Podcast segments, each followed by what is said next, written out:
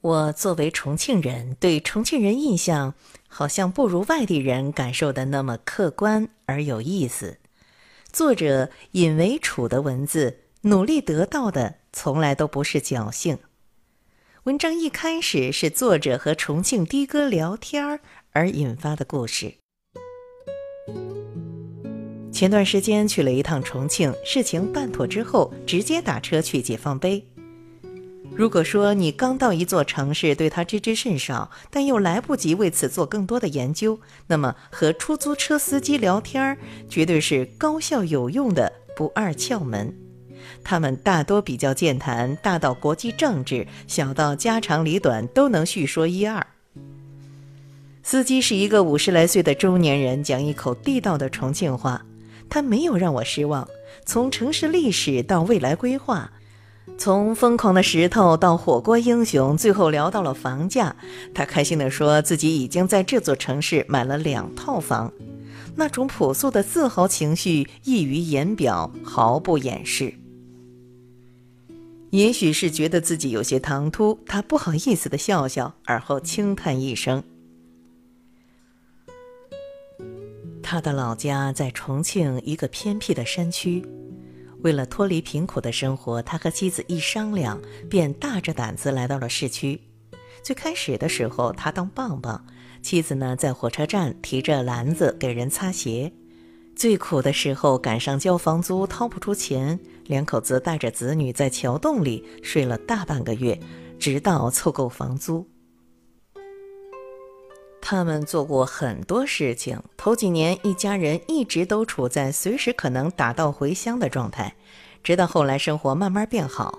再后来，妻子在车站旁边开起了自家的水果铺，而他则跑起了出租车。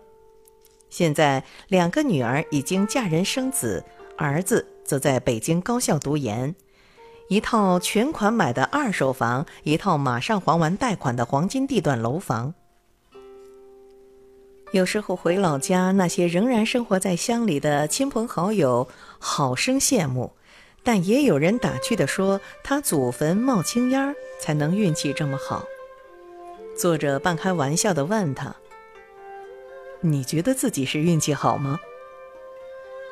他笑着撇了撇嘴：“哎呀，哼，如果说那都是运气好的话，那我们恁个多年的苦。”那不都是白瘦了哦？他回忆一家五口在桥洞里望着万家灯火，承受着整座城市繁华疏离的时候，挑着沉重的货物穿街过巷，被衣着光鲜的路人一脸嫌弃的时候，奋斗许久却仍买不起一间小房，站在城市路口迷茫无助的时候。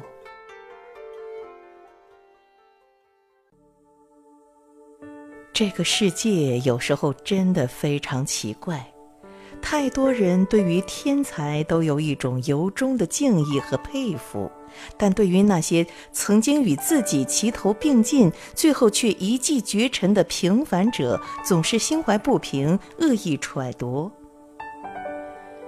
他们不会明白，其实相比于天才，那些资质平凡却从不妥协，在黑暗中眸子明亮的平凡者，更值得让人称道。有时候，圈里的作者聚在一起聊天儿，很多人从前都是默默无闻，仍在人群中激不起一丝波澜。可在开始写作后，随着平台的上升，知名度变大，眼界格局拓展，人生突然出现了一些微妙的转变，而他们的身边却开始出现这样一些人，由开始的无感，逐渐转变为另眼相待，最后又演变成各种阴阳不明的情绪。他呀，就是运气好一点而已。才侥幸有了一点小成绩。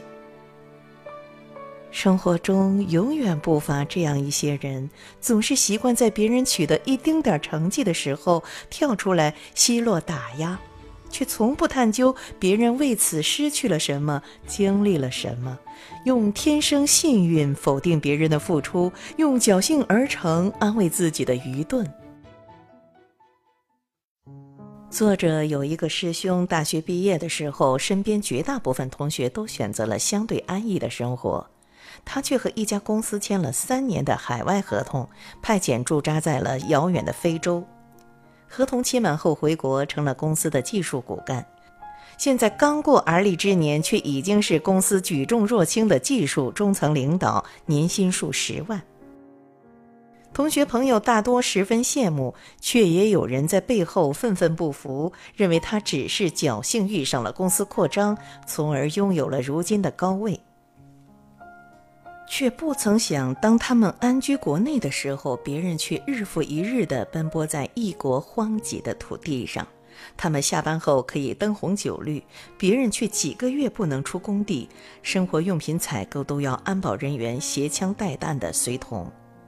当他们和家人其乐融融的时候，别人连祖母过世都只能遥望家乡，含泪远道。人生总会遇到一些节点，大多数人要么驻足彷徨，要么知难折返，可还有些人却会反复询问自己：甘心吗？有资格放弃吗？既然不能放弃，那就埋头向前吧。毕竟，如果只是双手空空的等待，那么纵然在眼前筑起一座金山，也只能徒劳的感叹自己没有拔山而行的力气。衣不沾尘的旁观者，又怎会懂得饮浆食土时如鲠在喉的艰辛？可是，每个努力得到的，从来都不是侥幸啊。